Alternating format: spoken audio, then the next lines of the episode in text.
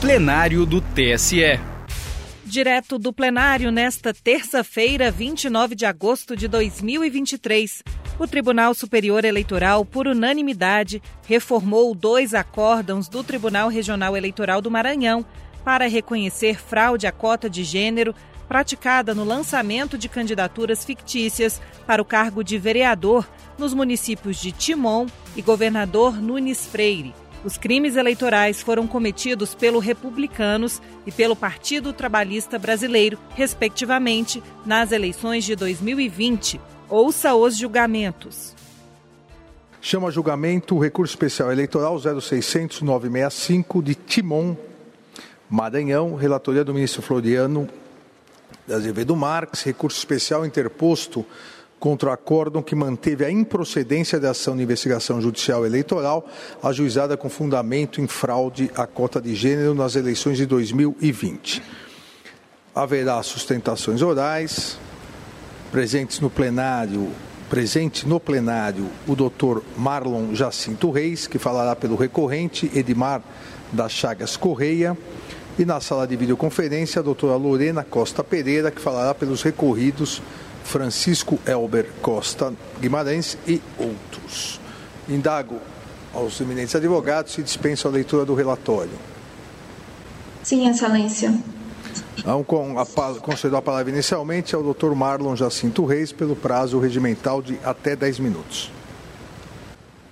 Excelentíssimo senhor presidente Alexandre de Moraes, Excelentíssima senhora vice-presidente Carmen Lúcia, ministra Carmen Lúcia Antunes Rocha, excelentíssimo ministro Cássio Nunes Marques, excelentíssimo ministro Benedito Gonçalves, corregedor-geral da Justiça, excelentíssimo ministro Raul Araújo Filho, excelentíssimo ministro André Trava, Ramos Tavares, excelentíssimo ministro relator Floriano Peixoto de Azevedo Marques Neto. É, o caso eu começaria dizendo que, infelizmente, Timon e particularmente a cidade, o Maranhão e particularmente a cidade de Timon, atualizaram, atualizaram o conceito de fraude de gênero. Modernizaram, trouxeram para outros tempos, após as lições, após a palavra eloquente da justiça eleitoral e da lei, sobre o comportamento que os partidos deveriam ter em relação a esse tema tão importante, decidiram inovar. E agora não se trata mais de apenas colocar na chapa mulheres que de fato não fazem campanha e de fato não recebem nenhum tipo de apoio partidário. Agora decidiram colocar mulheres absolutamente insuscetíveis de adquirir sequer o registro da candidatura. Tratam-se de Maria Amélia Soares dos Santos Borges e Eloíde Oliveira da Silva. Maria Amélia não tinha quitação eleitoral. Ela havia sido candidata em 2016 e não prestara contas. A situação era irresolvível. A falta de quitação era irremovível. Não havia possibilidade nenhuma de êxito para esse pedido de registro. Eloide até talvez pudesse ter resolvido o problema. Ela, Eloide Oliveira da Silva, a ela negou-se o registro de candidatura porque ela não trouxe comprovante de escolaridade. Poderia ter trazido, não trouxe. Intimado o advogado, não apresentou não teve defesa, não teve assistência, não teve apoio partidário, ficou sem resolver um tema que talvez ela pudesse ter resolvido, provavelmente eu não a conheço. Acredito que não seja uma pessoa sem letras, mas de fato não. Não havia nenhum esforço partidário sequer para torná-la candidata. E nós sabemos por quê. Nós temos no Brasil um problema atávico, que é o do descompromisso absurdo e violento, agressivo das hostes partidárias patriarcais para com as candidaturas das mulheres, e elas têm dois substratos históricos e sociológicos. O primeiro é, e mais antigo, o substrato antigo é a percepção de irrelevância da presença da mulher na política. Essa percepção que fez com que muito tardiamente a mulher fosse admitida a votar e até hoje não se resolveu. Esse é o problema atávico. Mas tem um mais moderno, que talvez seja o que aconteceu aqui, que é o problema de se perceber que as mulheres podem ser eleitas quando, são, quando se permite que elas participem. Porque aí, por isso, talvez se escolha mulheres que não poderão ser eleitas, não poderão participar, nem querendo. E aí fica fácil simular colocando um pouquinho de dinheiro na conta. Elas de fato foram abandonadas. Elas acredit... Eu acredito, quero acreditar que elas podiam achar que podiam ser eleitas, na sua singeleza. Mulheres, isso, inclusive, eu queria aproveitar a oportunidade para falar o Tribunal Superior Eleitoral. O tribunal tem, com toda razão, grande cuidado com as contas eleitorais e é natural que se apresente uma forte restrição para aqueles que não prestaram as contas eleitorais. Mas nós geramos uma multidão de mulheres, de pessoas negras, de pessoas hipossuficientes abandonadas pelos partidos logo após o pleito, logo após terem sido utilizadas como candidatos. Eu, particularmente, estou conduzindo uma pesquisa, tentando conduzir uma pesquisa nesse sentido, para demonstrar que alguma coisa precisa ser feita, porque nem todos desse mar são pessoas irresponsáveis, são pessoas abandonadas. A justiça e a lei eleitoral têm tentado fazer por esse tema. Desde a mudança da legislação, quando se ampliou, mudou-se a cota, que era mais ou menos uma afirmação apenas de que não se poderiam ocupar essas vagas. Até a reforma eleitoral de 2009, com a lei 2034, é, nós passamos então a ter que esse número deve ser preenchido. Mas os partidos continuam não querendo preencher, pelas duas razões sociológicas que eu apresentei, sociopolíticas. E com isso nós temos aqui um pro problemas graves de natureza constitucional percebidos muito bem pelo TSE muitas vezes, desde aquele precedente leading case do Piauí, que de tanto citado e homenageando todos que estiveram à frente daquele momento, eu me reservo para citar uma decisão mais recente, de 2022, no RESP 190, proveniente de Goiás, em que se diz que a fraude à cota de gênero de candidaturas femininas representa afronta aos princípios da igualdade, da cidadania e do pluralismo político. Então, nós estamos diante de lesão ao que há de mais caro na democracia brasileira. Nós estamos malferindo, atacando de morte a nossa Constituição. Não se trata dos direitos dessa chapa, ou do direito do candidato que eu defendo. Nós estamos falando de um conceito de país, nós estamos falando de uma visão de democracia que não prescinde da presença das mulheres na política, porque a falta delas representa um prejuízo não para elas, mas para todos nós. É, ontem até foram os 60 anos do famoso discurso I Have a Dream do Martin Luther King, ele dizia que o ódio e a discriminação prejudicam também os que odeiam e discriminam. E nós podemos dizer que aqueles que afastam as mulheres da política prejudicam a si próprios, porque nós temos um país pior. Nós poderíamos ter um país melhor. Este caso chega até aqui sem discussão de natureza fática. A prova é isso, que nós estamos aqui tratando de um recurso especial eleitoral para concluir sobre as consequências de matérias que são incontroversas. A ausência de reação mínima desses partidos para tentar salvar essas candidaturas, a apresentação do DRAP de cada uma, como se candidatas pudessem ser, os, os partidos, prati, o partido praticou um ato, o partido escolheu, o partido decidiu que elas seriam as candidatas, o partido viu o que acontecia da resistência ao registro dessas candidaturas e nada fez. E de nada vale dizer, ah, mas uma delas transitou em julgado a decisão no mesmo dia em que era o prazo fatal para a substituição de candidatos, e a outra ainda depois dessa data, porque isso piora a situação dos partidos. Com toda a minha tranquilidade, eu posso dizer que isso só mostra que eles sequer se preocuparam em simular adequadamente.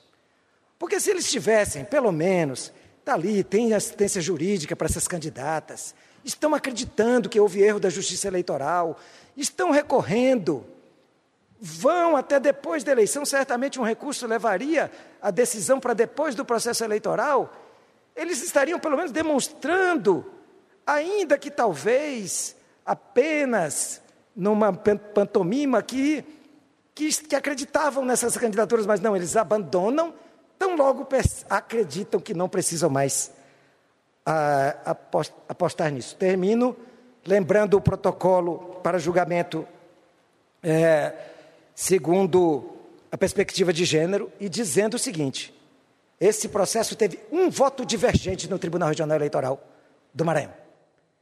E o voto divergente foi justamente prolatado pela juíza Lavínia Helena Macedo Coelho, que o Maranhão, o TRE do Maranhão, teve a sorte de ter feito parte, nomeada pelo CNJ, da definição do protocolo para julgamento com perspectiva de gênero, e com esse olhar, ela viu o que estava acontecendo. Observando o protocolo e citando o protocolo em seu voto, ela foi o único voto pela cassação. Agradeço a Vossas Excelências. Agradeço ao doutor Marlon Jacinto Reis. Passo a palavra à doutora Lorena Costa Pereira.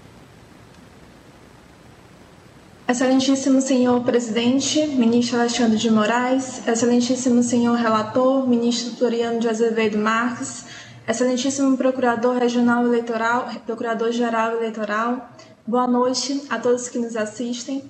Este tribunal, de forma histórica, tem contribuído para o efetivo cumprimento do percentual de cota de gênero instituído na legislação eleitoral. E de acordo com a jurisprudência dessa corte, a fraude à cota de gênero deve ser aferida caso a caso, conforme as circunstâncias do caso concreto. No presente caso, excelências, a parte autora acusa os recorridos de realizarem fraude à cota de gênero baseando-se exclusivamente no fato do pedido do, registro de candidaturas de duas mulheres terem sido indeferidos. A candidata Maria Amélia, cujo nome de urna é Tia Amélia, conforme documentos presentes no processo, realizou atos de pré-campanha e atos de campanha. Estava presente na convenção partidária, participou de atos de campanha ao lado do candidato a prefeito. A candidata Heloíde Oliveira, cujo nome de urna é Elo, realizou atos de campanha e pré-campanha utilizando ativamente as suas redes sociais para pedir apoio, divulgar ideias. Dos documentos presentes no alto, a, nos autos, a candidata divulgou live nas redes sociais com a hashtag Eu Apoio Elô, discursou em evento partidário, gravou vídeo informando o indeferimento do registro de candidatura. Consta ainda nos autos matéria de blog onde a sua filiação ao Partido Republicano é anunciada, bem como é divulgada a sua intenção em disputar à Câmara Municipal de Timon no pleito de 2020. Os investigados, ora recorridos, arrolaram testemunhas visando comprovar que de fato tinham interesse em recorrer. Contudo, o douto juízo da zona eleitoral considerou que as provas documentais acostadas nos autos eram suficientes para comprovar a ausência de fraude à cota de gênero. Das provas presentes, depreende-se que as candidatas não eram fictícias. Em verdade, ambas as candidatas eram engajadas politicamente, estavam realizando atos de campanha, buscando o seu lugar na política, até, que, até que, infelizmente, tiveram seus registros de candidatura indeferidos. O DRAP do Republicanos, na eleição de 2020 em Timon, registrou 28 candidatos, 19 do gênero masculino e 9 do gênero feminino, com sentença de deferimento prolatada em 3 de outubro de 2020. A candidata Maria Amélia teve seu registro de candidatura indeferido por ausência de quitação eleitoral, com trânsito julgado em 26 de outubro de 2020. Na sentença do juízo da zona eleitoral, bem como no Tribunal Regional Eleitoral do Maranhão, destacou-se que essa candidata, antes da eleição, ajuizou o pedido de regularização com a finalidade de reaver a sua quitação eleitoral. E a sentença desse processo foi proferida apenas em 2022. A candidata Eloy Oliveira teve seu registro de candidatura indeferido por ausência de comprovante de escolaridade com trânsito em julgado em 1 de novembro de 2020. O calendário eleitoral das eleições de 2020 estabeleceu o dia 26 de outubro de 2020 como marco final para a substituição dos candidatos.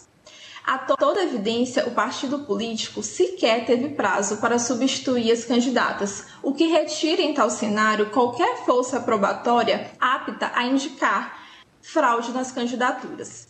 No contexto apresentado, candidatas que realizaram atos de campanha, que queriam concorrer nas eleições, que abandonaram suas candidaturas apenas após a notícia do indeferimento, estaria configurada a fraude à cota de gênero?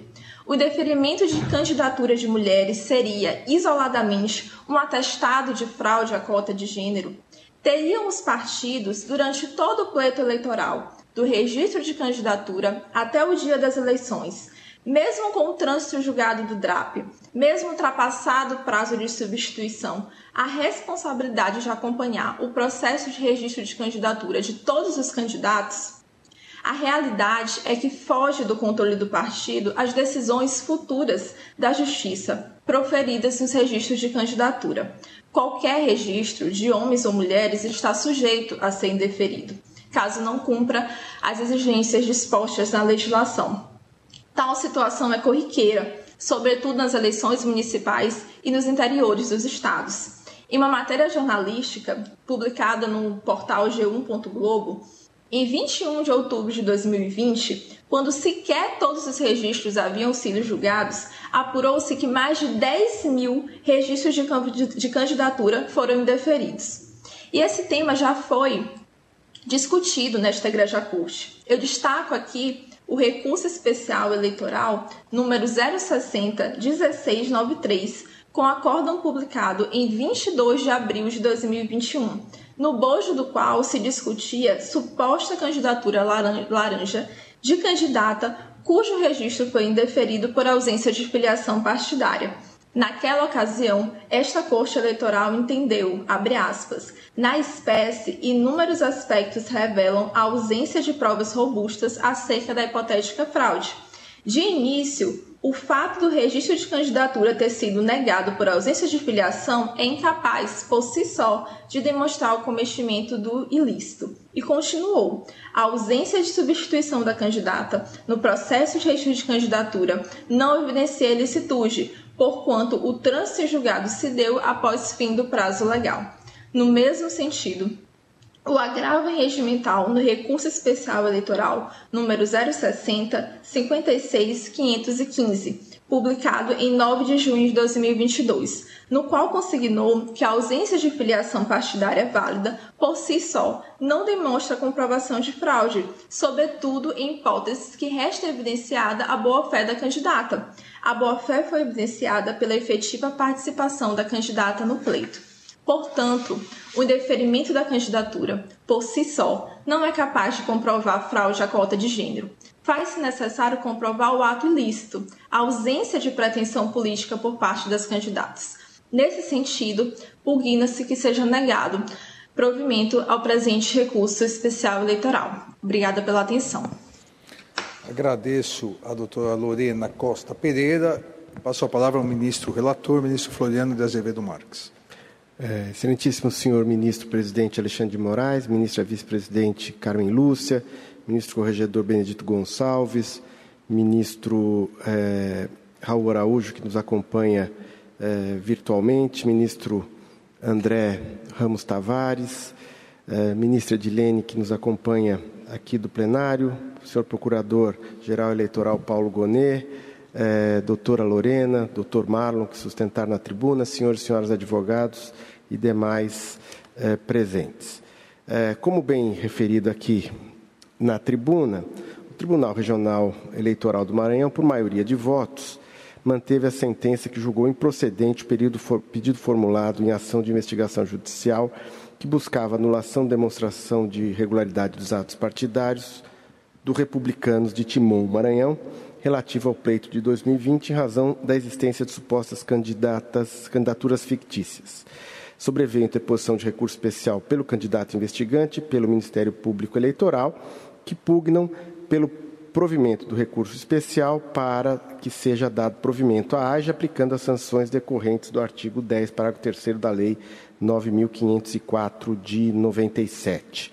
Uh, o recurso especial merece ser recebido porque uh, está caracterizada a afronta ao artigo 10, parágrafo 3 da Lei 9504 e também o dissídio processual, o dissídio jurisprudencial. Inicio por uh, ferir aqui uma preliminar de violação do direito de defesa, haja vista o indeferimento de provas. De fato, o entendimento da Corte Regional está em harmonia com a jurisprudência do TSE, segundo o qual devem ser desentranhados dos autos provas juntadas extemporaneamente que não versem sobre fatos novos que eram de conhecimento do recorrente desde o ajuizamento da AIGE. Conforme a orientação desse tribunal, o indeferimento de produção de provas consideradas inúteis ou meramente protelatórias pelo magistrado não caracteriza cerceamento de direito de defesa, nem violação aos princípios constitucionais da ampla defesa do contraditório é, cito aqui jurisprudência do ministro Luiz Fux, de maneira que, aspas, inexistindo necessidade de dilação probatória na espécie, afigura-se possível julgamento antecipado da lida da demanda nos termos dos artigos 6 e 12 da Resolução TSE 22.610-2007 do artigo 355, parágrafo 1 do é, CPC, é, cito jurisprudência do ministro Fachin.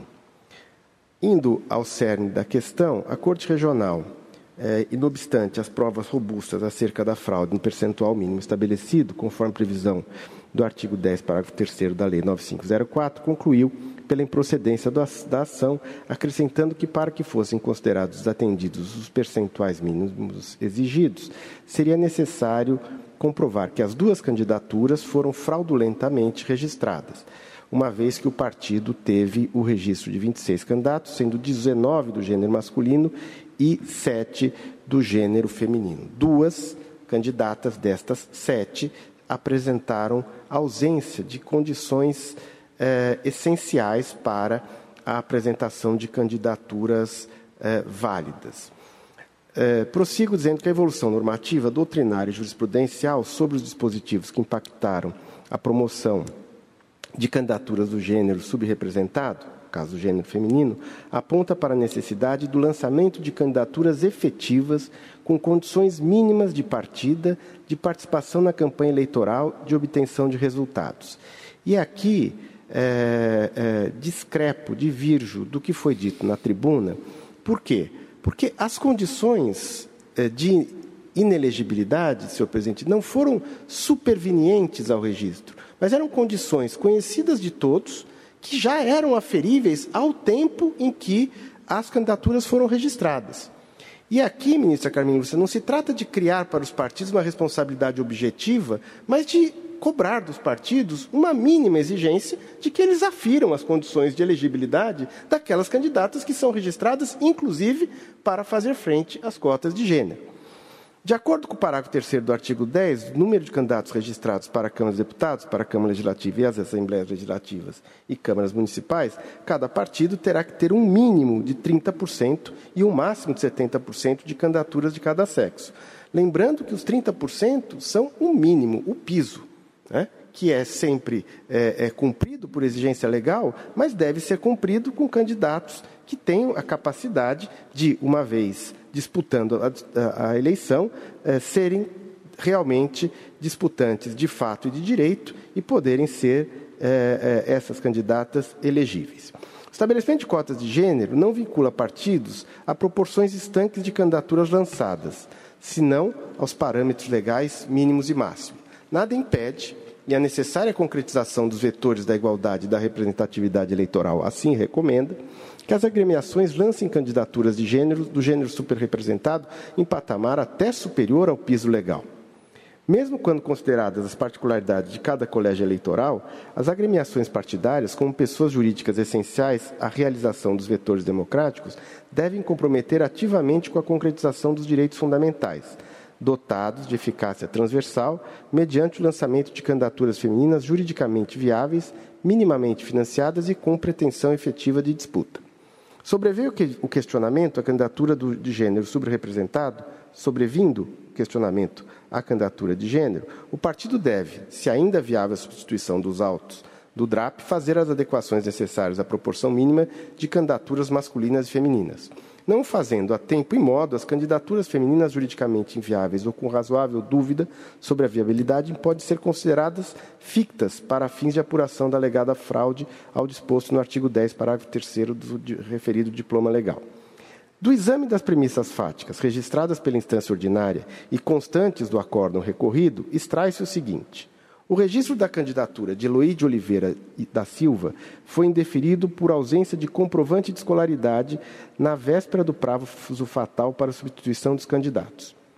B. A candidatura de Maria Amélia Soares dos Santos Borges foi indeferida por ausência de quitação eleitoral mesmo tendo a candidata ajuizado antes do período eleitoral pedido de regularização com tutela de urgência, com a finalidade de, fa de fazer cessar os efeitos da inadimplência do dever de prestar contas eleitoral da campanha de 2016. Embora não tenha havido intimação do partido para adequação do DRAP, é incontroversa a respectiva ciência sobre a situação jurídica das candidatas, mais especificamente a inexistência de comprovante de escolaridade de Eloy de Oliveira e Silva e a não quitação eleitoral de Maria Amélia dos Santos Borges, decorrente da omissão do dever de prestar contas do pleito anterior. Aliás, dever este que é facilmente comprovável quando exigido de todos nós nos diversos atos que praticamos que exigem tal requisito e ainda mais para a apresentação de candidatura a pleito. D. A despeito do indeferimento do registro, não houve notícia de que as candidatas buscaram medidas jurídicas para reverter o resultado provisório do processo de registro de candidatura. E. As candidatas somente participaram de atos de campanha até o indeferimento da registro da candidatura, embora o artigo 16A da Lei 9504/97 possibilite a continuidade da campanha com a mera interposição de recurso da decisão contrária aos seus interesses. A partir do parâmetro hermenêutico de que o lançamento de candidaturas femininas deve ser efetivo, concreto minimamente viável no plano jurídico, a insistência do partido em manter como integrantes de sua cota mínima candidatas com óbices relevantes ao deferimento dos respectivos registros, associada à inação das candidatas para a defesa das suas candidaturas e para a consequente continuidade das campanhas, evidencia a fraude do artigo 10, parágrafo 3 da Lei 9504 mediante preenchimento meramente ficto da cota de gênero por quem não tinha pretensão nem condições jurídicas mínimas para participar do pleito. 13. Se o partido agravado decidiu manter candidaturas, femina, fem, juridicamente, candidaturas femininas juridicamente inviáveis ou sobre as quais pairava razoável dúvida, sem tentar combater as decisões judiciais ou substituí-las, fê-lo por conta e risco e sob pena de, uma vez desatendido o mínimo legal, ver reconhecida a fraude dos, fraude dos comandos normativos alusivos à promoção da participação da mulher na política e na representação de cargos parlamentares. Reconhecida a fraude, são cabíveis, em tese, os seguintes consectários: a. Cassação dos candidatos vinculados ao demonstrativo de regularidade dos atos partidários DRAP. B. Declaração de inelegibilidade dos autores e dos partícipes da fraude. C. A nulidade dos votos obtidos pelas chapas proporcionais com recálculo dos votos do coeficiente eleitoral e partidário, como estabelece o artigo 222 do Código Eleitoral. E D. Cumprimento imediato da decisão, independente da publicação do acordo. No caso vertente, a inelegibilidade pleiteada pelos recursos eh, não pode ser declarada na espécie, dados os contornos processuais e fático-probatórios do presente feito. Não se pode prover os recursos nesse particular eh, pelo fato de que as candidatas e os dirigentes partidários não integraram a lide processual, não podendo, no tocante à sanção que lhe, escolhe, lhe escolheria individualmente, eh, serem eh, alcançadas sob pena de violar, aí sim, o amplo direito de defesa. Embora não seja possível a declaração de inelegibilidade do caso, é cabível a remessa de cópias ao Ministério Público Eleitoral, nos termos do artigo 40 do Código de Processo Penal, para apurar eventual caracterização do, descrito, de, do delito descrito no artigo 350 do Código Eleitoral, inclusive em relação aos dirigentes partidários e a outros agentes responsáveis pela fraude eleitoral. Conclusão: recursos eleitorais aos quais se dá parcial provimento para julgar parcialmente procedente o pedido formulado na ação de investigação judicial eleitoral, determinando 1. Um, a cassação dos candidatos vinculados a, ao demonstrativo de regularidade dos atos partidários do Diretório Municipal do Republicanos de Timon, Maranhão. 2. A nulidade dos votos obtidos pelas chapas proporcionais com o recálculo dos votos dos coeficientes eleitoral e partidário, conforme estabelecido no artigo 222 do Código Eleitoral. 3. O cumprimento imediato da decisão independente de publicação do acordo. E 4. O envio de cópia dos autos ao Ministério Público Eleitoral nos termos do artigo 40 do Código de Processo Penal. É como voto, senhor presidente. Agradeço, eminente relator. Há alguma divergência? Senhor presidente. Ministro Raul. Senhor presidente. Por favor. Boa noite, senhor presidente, senhora ministra Carmen Luz, senhores ministros, senhor vice-procurador-geral eleitoral, senhoras e senhores advogadas e advogados, servidoras e servidores, cumprimento os estudantes da Unileste, estudantes de Direito da Unileste, também os eleitos advogados por suas sustentações orais. É, eu, eu, teria, eu estou acompanhando o eminente relator, a quem cumprimento pelo cuidadoso voto que sempre nos traz, é, ressalva quanto à, afirmativa de que a, a partir do parâmetro hermenêutico de que o lançamento de candidaturas femininas deve ser efetivo, minimamente viável no plano jurídico, a insistência do partido em manter como integrantes de sua cota mínima candidatas com óbices relevantes ao deferimento da respectiva registro, associada à inação das candidaturas para a defesa de suas candidaturas e para a consequente continuidade das campanhas, me parece que essa afirmação eh, gera uma tese eh, que, na verdade, tem de ser comprovada em cada caso, ou tem que ser constatado em cada caso se esse comportamento efetivamente caracteriza a, a fraude na cota de gênero. Também na, na parte seguinte, que diz que se o partido agravado decidir manter candidaturas femininas juridicamente inviáveis ou sobre as quais para razoável dúvida, pelo ar por conta e risco e sob a pena de uma vez desatendido o mínimo legal, vem reconhecida a fraude nos comandos normativos. E nós estamos é, estabelecendo uma situação de presunção de fraude, presunção de anormalidade, que, na verdade, demanda verificação em cada caso. Eu concordo que, neste caso, nós temos bem caracterizado o ilícito, aí seja o resultado é, é, que propõe o relator, a quem, repito, acompanho.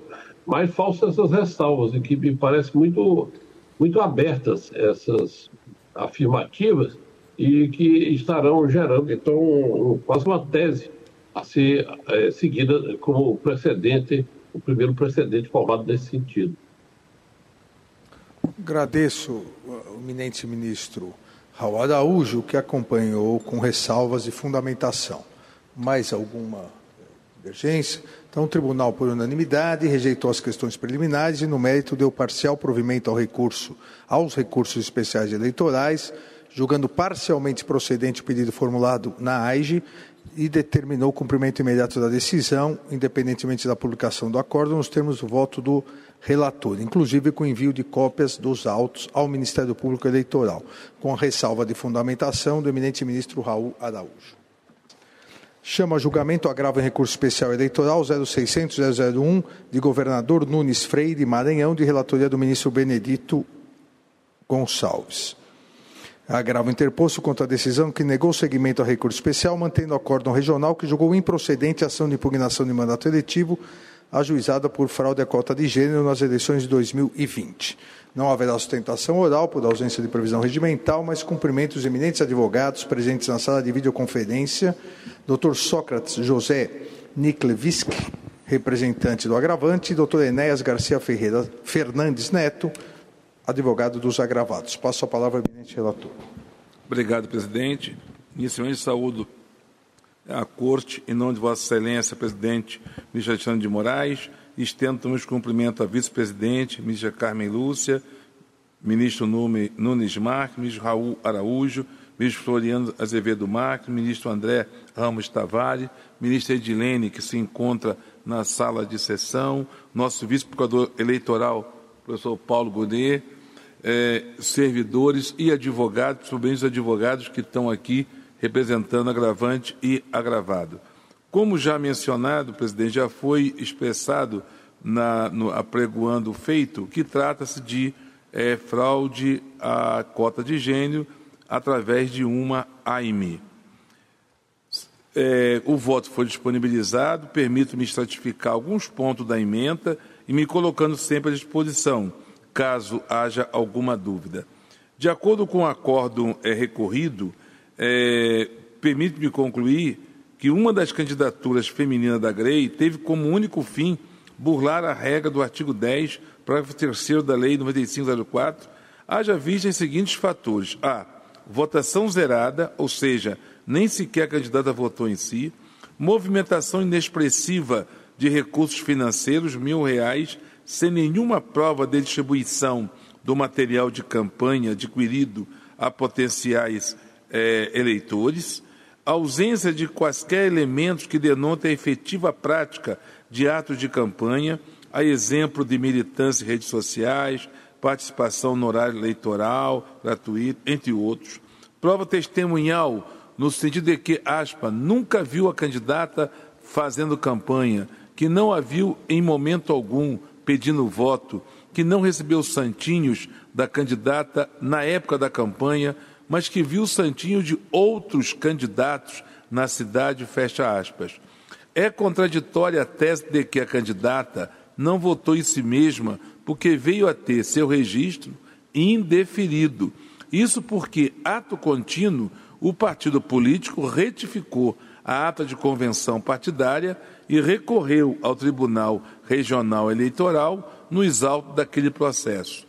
Em verdade, o esquecimento da inclusão do nome da candidata na convenção partidária e a falta de provas contra a desistência de sua candidatura corroboram a tese de que sua participação no pleito foi fraudulenta. Acerca dos gastos com material de propaganda e dos atos de campanha, as imagens mencionadas no acordo recorrido se mostram genéricas, incapazes de demonstrar o efetivo engajamento da candidata no pleito. A título de exemplo, nas fotografias verificam-se santinho de, de postulante ao cargo majoritário e da candidata sem quaisquer provas de de quando produzidos e se efetivamente distribuídos. Participação da candidata em evento não especificado, em que usa adesivo referente apenas à eleição majoritária. Presença da candidata em evento da GREI não relacionado às eleições. Considerando o caráter inespecífico das provas produzidas, não há como se concluir que os valores empregados em material publicitário e as imagens apresentadas, de fato, se relacionam a atos voltados a promover a campanha. Pelo contrário, à luz da prova testemunhal e das fotografias juntadas, não há evidência alguma de que a candidata pediu votos para si, apresentou suas propostas, fez discursos, enganjou-se nas redes sociais, entre outros. Provimento do recurso especial não demanda reexame do conjunto probatório é, mas apenas o enquadramento jurídico das premissas fáticas contido neste acordo e posição de apreciar foda está, a provas está vedado por esta Corte através da súmula 24. Presidente plenário, do parcial provimento ao recurso especial para julgar procedente, em parte, os pedidos formulados na ação de impugnação de mandato eletivo e, em consequência, decretar a nulidade dos votos recebidos pelo partido no município de governador Nunes Freire para o cargo de vereador nas eleições de 2020, caçar o respectivo DRAP e os diplomas dos candidatos a ele vinculados com recálculo dos consciente eleitoral e partidário.